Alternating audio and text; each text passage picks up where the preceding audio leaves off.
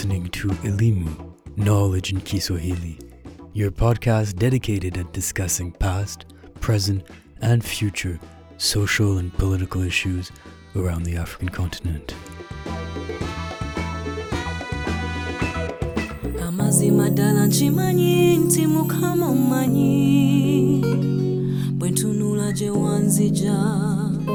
abalala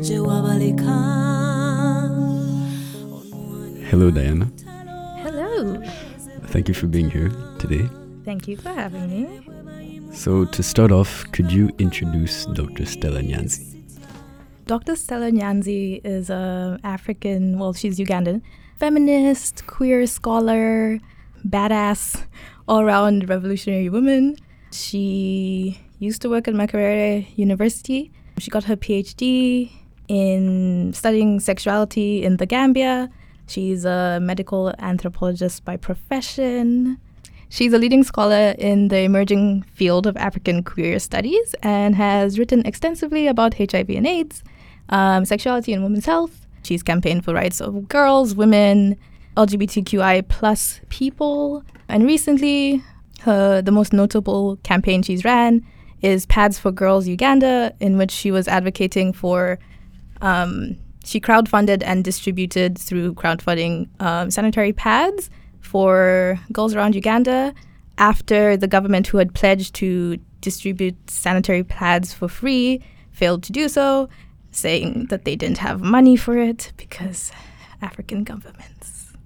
Oh, she's also obviously a critique of Museveni, to say the least. Her and a bunch of other amazing women organized the Women's March Uganda, in which they were protesting against the bodies of women who have been found dead and raped and their bodies mutilated. And the police in Uganda have done nothing about it. Women are being kidnapped and nothing is happening. So they've organized against that. Marching for a safer Uganda.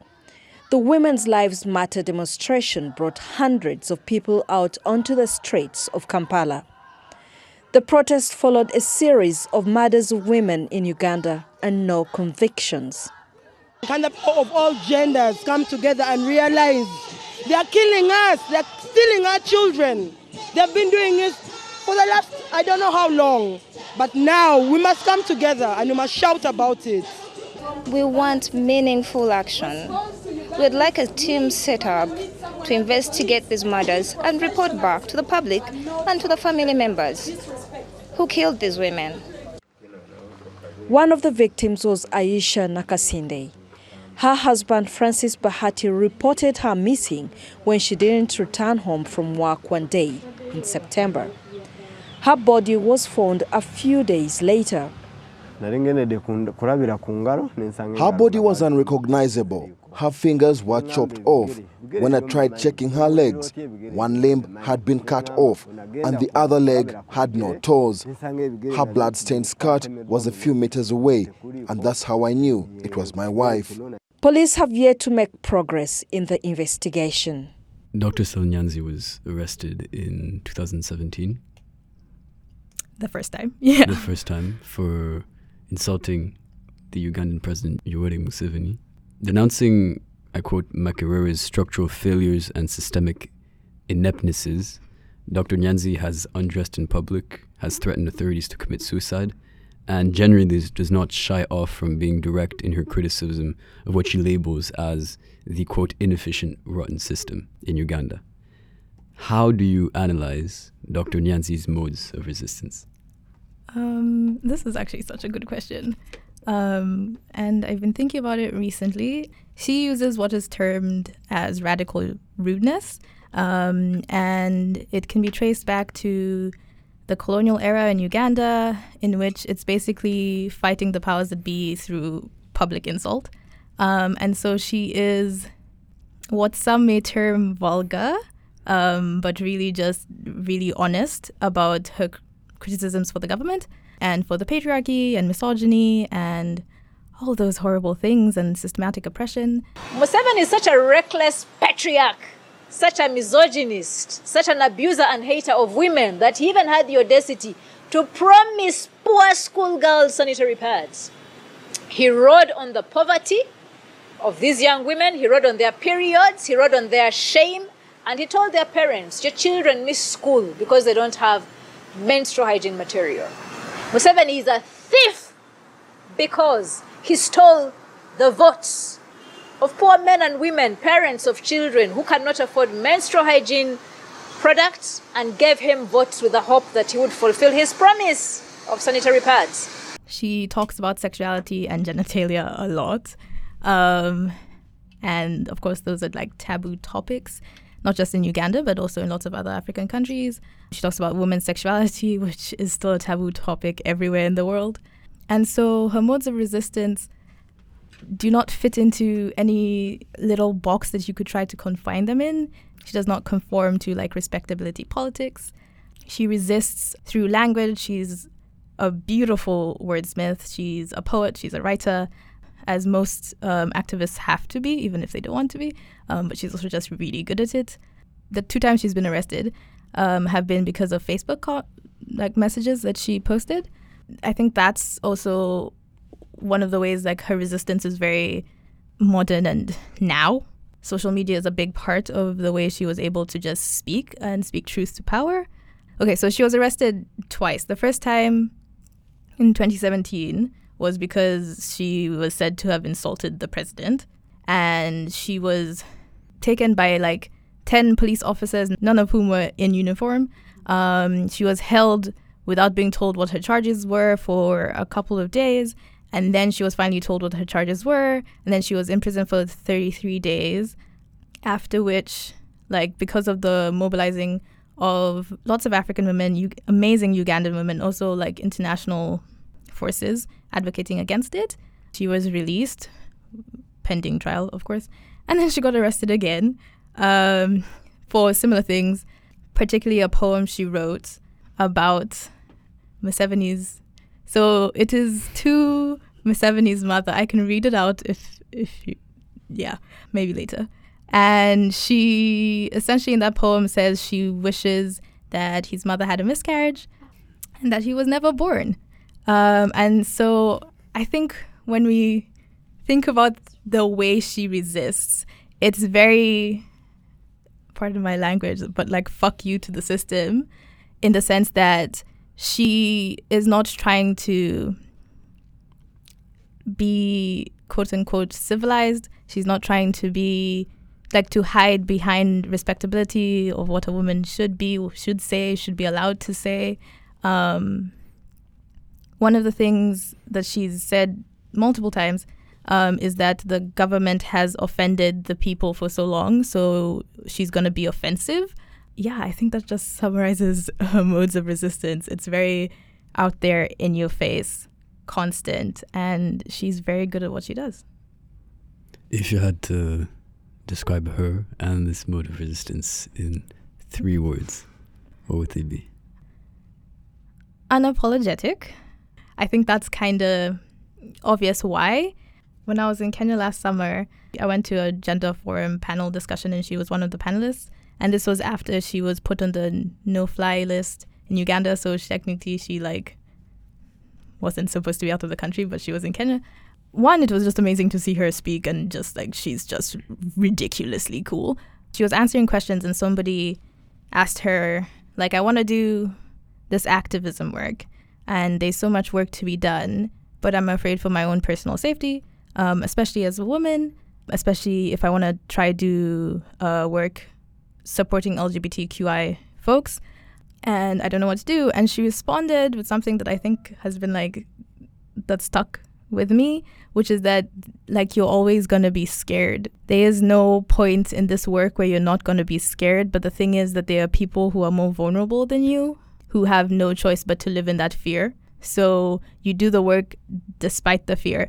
And I think that's something that most people and activists don't talk about, like being scared. Like being scared is a very real reality of the jobs that these women do. We we've talked about Winnie and we've talked about Wangari and we've talked about all of the like brutality they've faced just be, like by taking up space, by holding the people in power accountable. And so I guess the other word other than apologetic would be defiant. Again, just she resists and continues to resist. Um, one of the things I didn't mention um, is that she's currently being held in prison and she refused bail when she was like she was offered bail and she said that she will stay in prison and teach the women in prison how to use Facebook just like her so that when they they also get out um, they'll be able to write just like her and speak their truths she also said she didn't want bail because she didn't want the illusion of freedom because there is no freedom under a surveillance state there is no freedom under repression and oppression Stella actually speaks from a position of being totally disempowered and thinking that my voice is the last weapon that's been left to me. My job was taken away, so I'm unemployed, I'm unemployable, I am poor, I am not earning an income. I will not allow them to take my voice away from me. My position as a scholar was taken away from me when I was suspended from Makerere University. And so they took my my scholarship, they took my earning, they took my income. I was banned from flying out of Uganda. I am on the no-fly list. They took my ability to even leave the country, my freedom to move, which is a constitutional right. And so I'm a very disempowered Ugandan. Although very many people say to me, hey, Stella Nyanzi is such an empowered woman. You're one of the women that Museveni empowered. Museveni brought you from the back and brought you to the fore. I say, no, Museveni disempowered me. So unapologetic, defiant, and brave, but I say this word with a certain level of sadness um, because I think oftentimes we ask of these women and of African women in general, but also just also more generally speaking, women to always be brave and strong, especially black women. And so I say that knowing that she didn't have a choice, um, and I say that with like a great amount of empathy because I really wish she did. I wish she didn't have to be brave, but she definitely is. Those are my three words. Dr. Stella Nyanzi comes at a generation after Winnie Madikizela Mandela, after Wangari Maathai. Do you see a continuity between these two figures and Dr. Stella Definitely. In the context of Africa, the game has not changed. The oppressors have just taken on new faces. So whether it was you fighting the white man in South Africa and un- like under the apartheid system, or you were fighting Moi, now we just have well, in the case of Uganda, you have the same dictator who has refused to leave power, and then in the case of Kenya, you have a son of of the man that stole lots of land. But like, so the game hasn't changed; it's still the same. The people in power still need to leave it, and are refusing. Um, and so the way people resist these powers has also like continued. I think one of the ways you can see the continuity is, for example, the not being respectable is something that all these three women that we've talked about share. It's this idea that there's a box that women are supposed to be like fit into, that they're you're supposed to look like this, you're supposed to talk like this. There are certain things that are taboo subjects, and all of them have been like, fuck that, that's not how I roll, and talking about it anyway. When Wangari Maathai is very much known for the incident with the stripping that Jockey beautifully articulated last time. Stella Nyanzi has also done that. Um, she stripped naked when she was trying to be removed from Makerere uh, University forcefully. The modes of resistance they remain the same. They obviously evolve with like technological advancements. Like Winnie Mandela did not have Twitter to back her up. She wasn't writing on Facebook, but she was writing letters, and those letters can be seen. She was writing. So the mo maybe the way the way they resist advances with like technology advancing. But the resistance is the same. There's definitely continuity.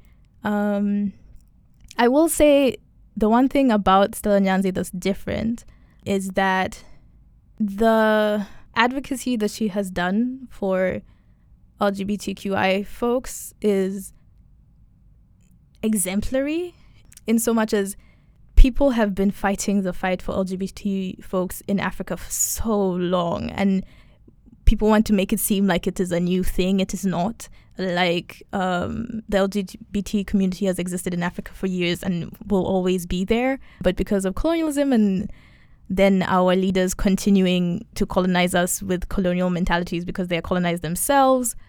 Just it's been put on the back burner. And just like women, when these like activists and resistance movements happened that were against colonialism, they said, okay, cool, let's just get independence and then everything else will happen when it happens. So like women's rights will happen when it happens. LGBTQI rights will happen when it happens. Like that can all come after. So I think that's one of the big ways that she's different in so much as she is she's out here talking about queer folks. Like that really doesn't happen and we haven't seen that a lot previously. Yeah.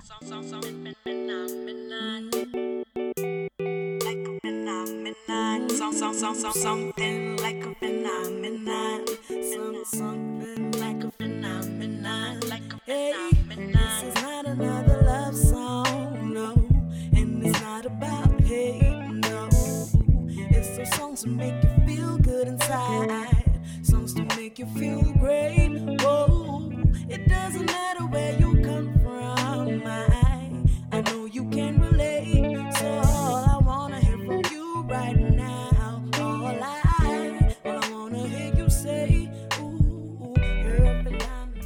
You're speaking about Stella Nyanzi as asking and speaking a lot about LGBTQ rights. And I mean, Uganda, that's particularly special, I feel, when you think about the level of criminalization, but also how societally unacceptable it is. People are getting stoned to death just for living their truths. How do you think about allyship in terms of Stella Nyanzi? Because especially for me, learning how to be a better ally and how to be a good ally and understand like the challenges of allyship, she's become such an important figure, um, at least in my scope of allyship. So is she that for you as well?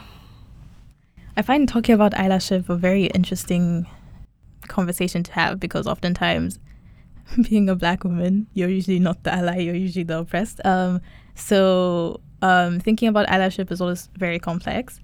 Um, I think the thing with sexuality is that women's sexualities have been deemed as deviant by the very nature of being women. So there is an understanding that comes with the criminalization of queer sexualities that women can understand. Obviously, not the full extent, because if you're a straight cisgendered woman, you cannot ex- like fully understand the oppression that has come with being queer.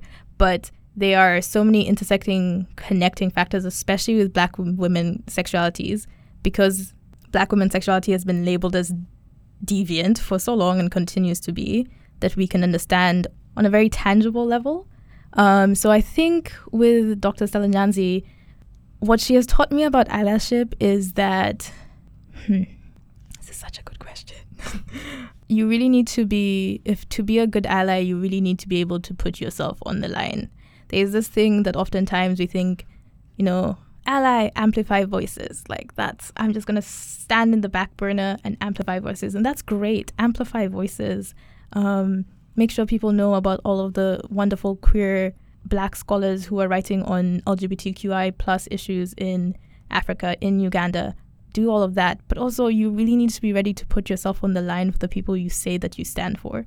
Whether that be physically and i think with her i've really been thinking about that recently because um, so while she was in prison, she just had a miscarriage um, and um, has been in and out of the hospital. I'm thinking, cool, what it means to be a woman and an activist is literally to put your whole self on the line for the things that you believe in. And it's not that Stella Nyanzi doesn't have th- people that love her. She has children and people that she cares about deeply. I'm sure that she would want to be free and living her best life. But it's like the cause is bigger than you. Um, and I think for me, that's what she's like really forced me to think about in terms of allyship is that like, what are you willing to do? How far are you willing to go to help the people you say you support? Um, and if that means getting hurt for it, is that what you're willing to do? And if it is not, you need to question why.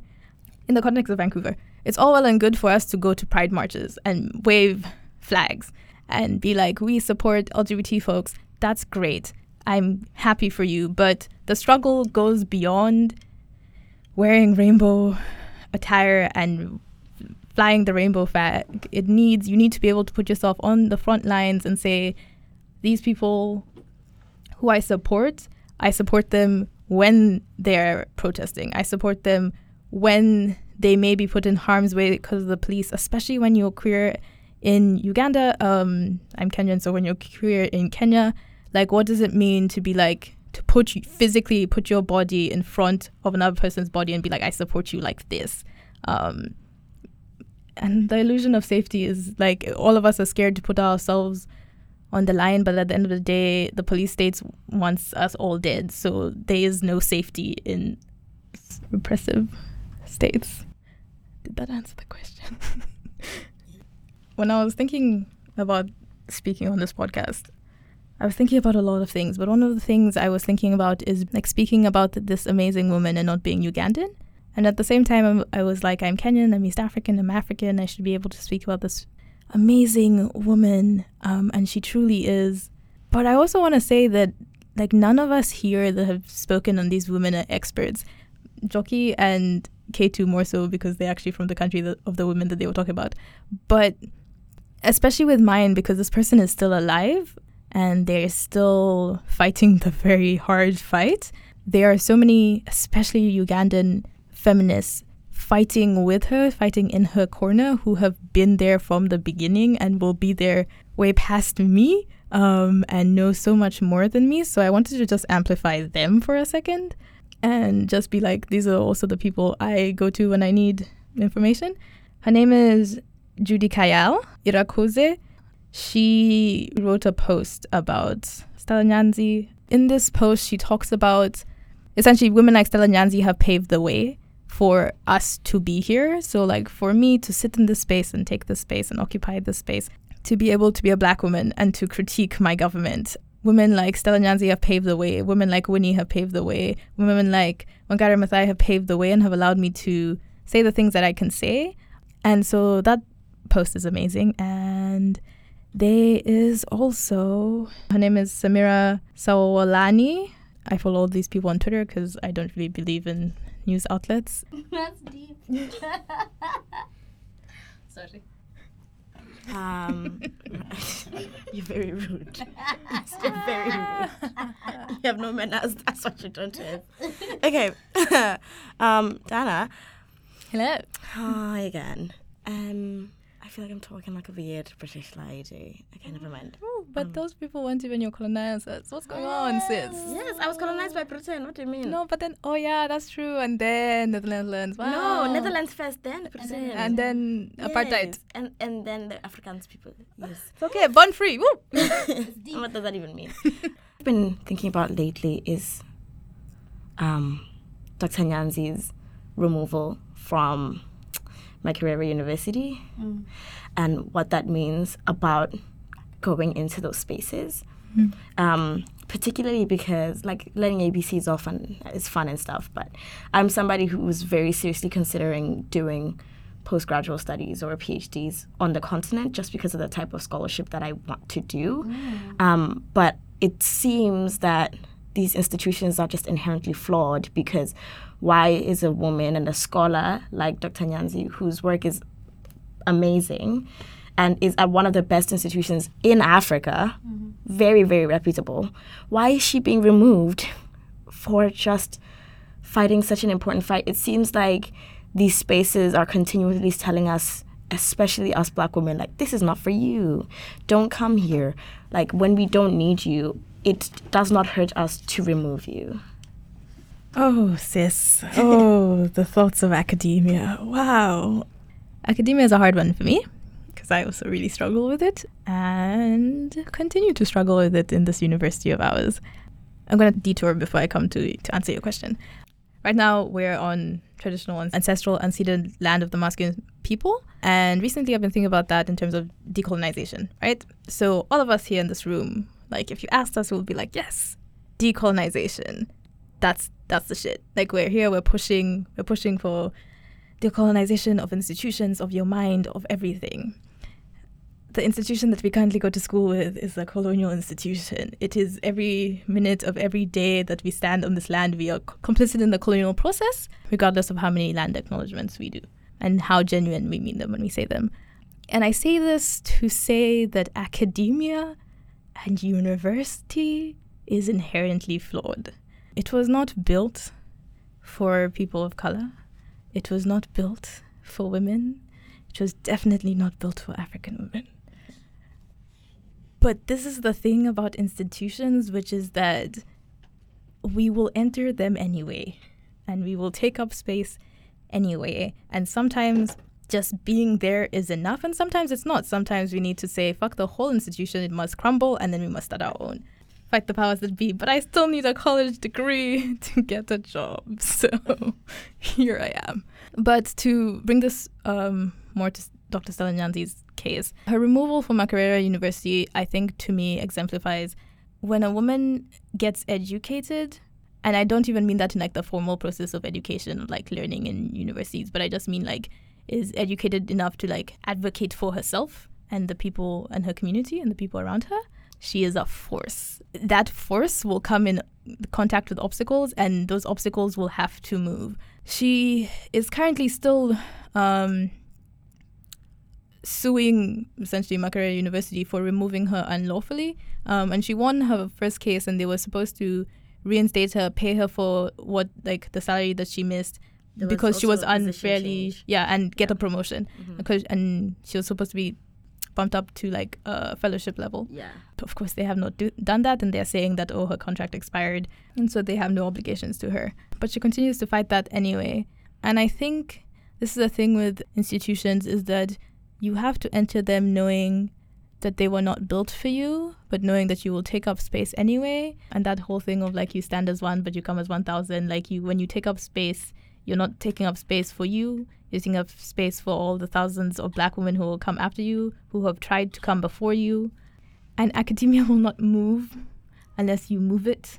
The systems in place were built deliberately. Like there's people like to act as if systems were not built to be racist, that they just like these are just the way things are. Um, no, people, white men, did it deliberately. They didn't want to see you there. They didn't want to see you like hear you speak. I think what Dr. Nyanzi has taught me is that speak anyway. Your voice is important. It can do a lot, and be offensive about it. Cause like these things that we struggle with, we just like we complain about whether it's like microaggressions and like some white girl did something about your hair, or some white girl did this, or some white man said some dumb thing in some poli sci class or African studies class that we didn't like, and it, like it's irritating, and we like complain amongst each other, and then we're like, okay, cool, whatever. But like people need to know, and you don't have to sugarcoat your language, and you don't have to try to make yourself palatable for any human, um, and especially no damn white man or white woman. And you don't have to be apologetic for the way you are and the way you exist. And then when you're in these institutions, shit, guys, we are getting better grades, most of us, than half of the people in here. Like, take up space in those classrooms. Even if you're not getting better grades, you pay more money than them anyway. So, sis, take up space in this damn university because also people do not have the insights and perspective you have. Like you said, you're you're generally contemplating thinking like going back to the continent to do the work you you want to do because you want to talk about Africa. Like these are the people that you want to talk about. And I think what's important to remember because um, Dr. Stella Nyanzi also did like her PhD in the UK. Yeah. And in the Gender Forum that I like, she spoke at, talked about how oftentimes people like to give her the critique of, oh, you're just bringing these Western feminist ideals and then you're bringing them here, and this is not how things work. That's from white, the white man, as if African women have not been feminist for years, and as if, to be honest, that didn't come from us. But okay. Everybody fears an educated woman. Everybody fears someone that can advocate for herself. And the institutions, they will shake and we will shake them, but they will move or they will crumble with our force. There's just no alternative.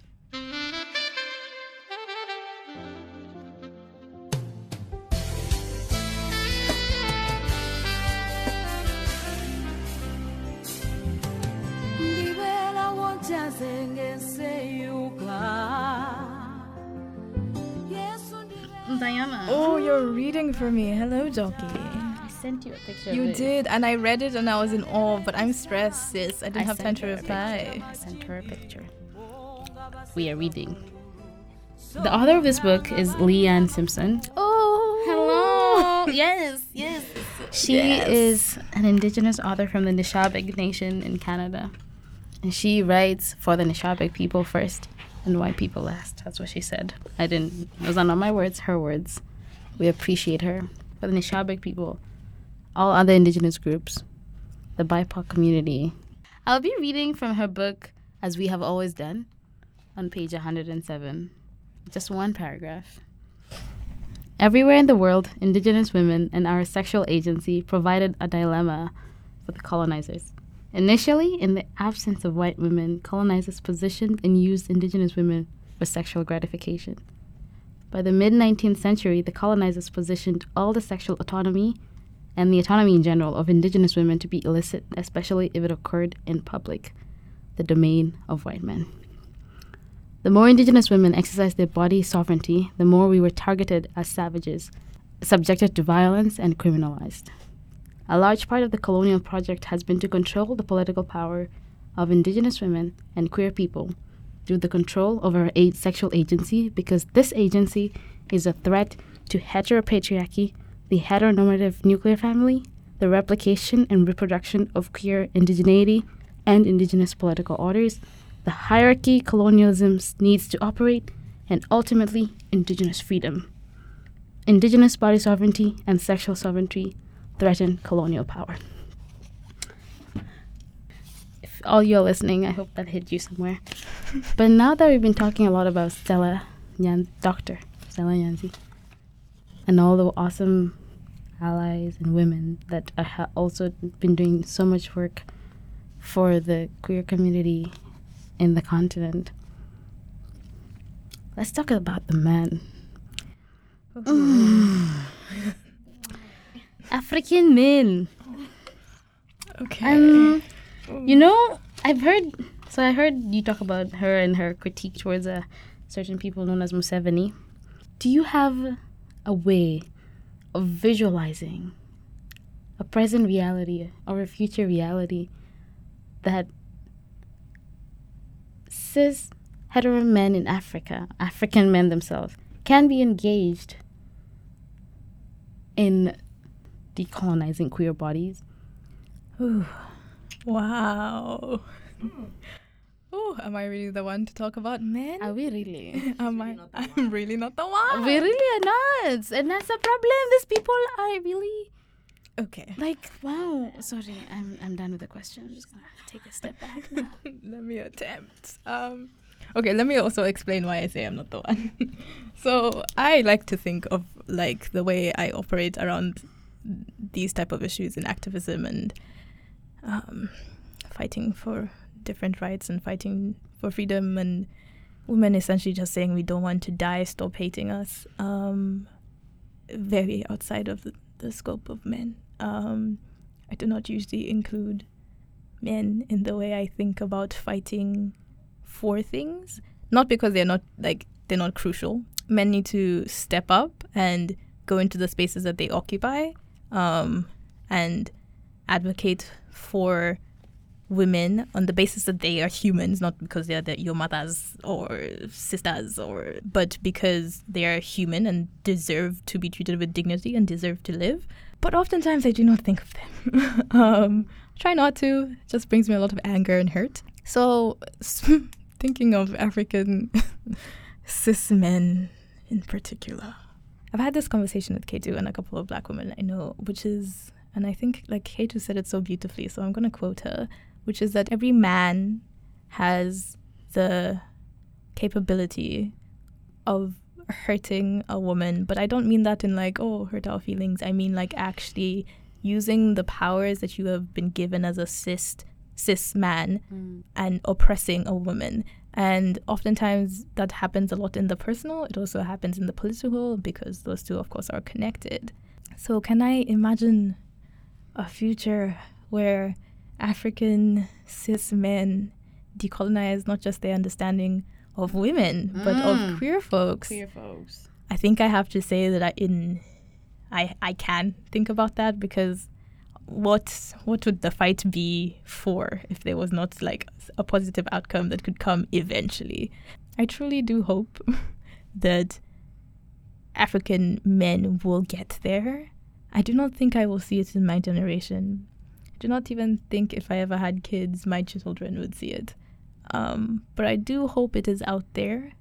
I think there needs to be a lot of talk about masculinity, about toxic masculinity, about how the things African men have been told makes them men Mm. is based on things that are rooted in colonialism, um, is based on things that if before colonialism weren't there. Um, and if they were there, like I don't want to romanticize pre-colonial Africa. I'm not saying that everybody, all the men were like queer folks and like they were no fighting. Like that's not that's not truth. But the way we understand masculinity right now in Africa is something that has been so changed by the process of colonialism. So there needs to be a lot of unlearning that has to take place before we can ever see that. There needs to be a lot of decolonizing. And the thing that makes me sad is because I know these men will ask of women to do more labor and teach them. And since I have this platform, I want to say, women, it's not your responsibility to do that. You owe no one knowledge. The onus on, is not on the oppressed to explain their oppression to the oppressor. If they want to learn, they will. If they don't want to, just do the work anyway. Work above them, work around them. When the revolution comes, they have to, they have to mobilize or die. I don't know. like, Yes, Diana. I wish we had another opportunity to sit with cis men from the continent and have this discussion with them in such a space, honestly. Because I would love to hear some people's opinions about it. I guess I'm on the contrary of that feeling. I don't particularly care for men's opinions in general. yes. Um, and I don't like to voluntarily make myself mad. And I find that's the experience when I ask, like, an African man, oh, oh what do you think about gay rights? You know, like, I end up leaving the conversation and I'm the one who's drained.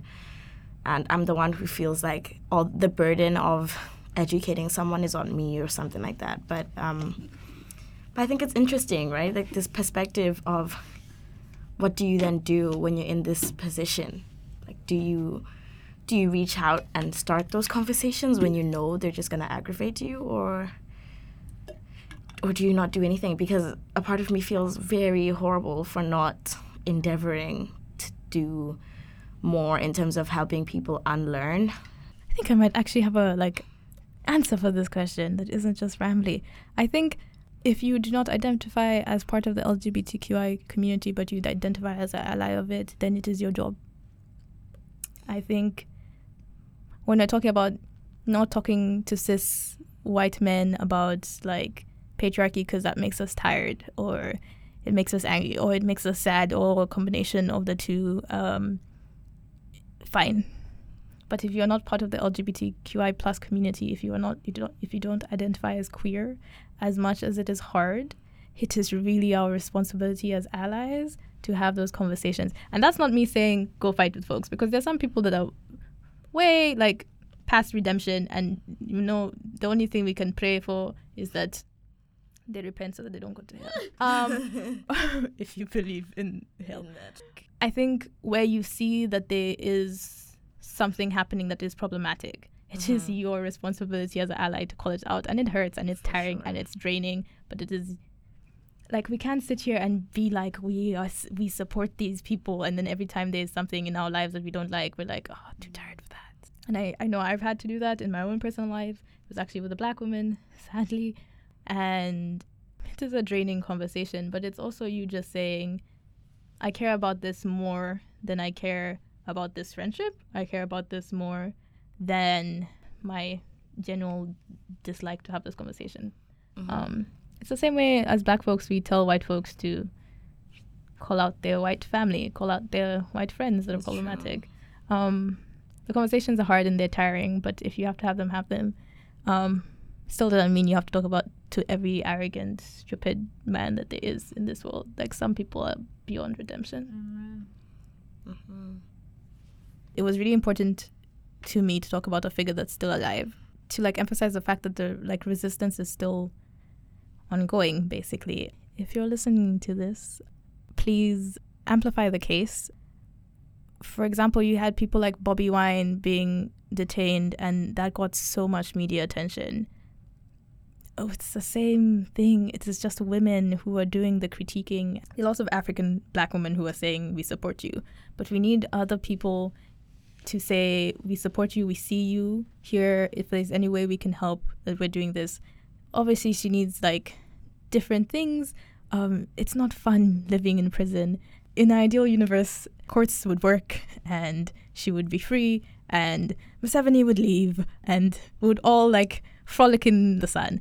But we do not live in an ideal universe. So amplify the case, do what you can, learn more about it. I am obviously not an expert, so go out and learn more. She's an amazing woman. There are, there's amazing feminist work happening in Uganda. Amazing feminist work. There's so much to be done. And if you're listening to this, this is my call to action to you and to go do the work that needs to be done.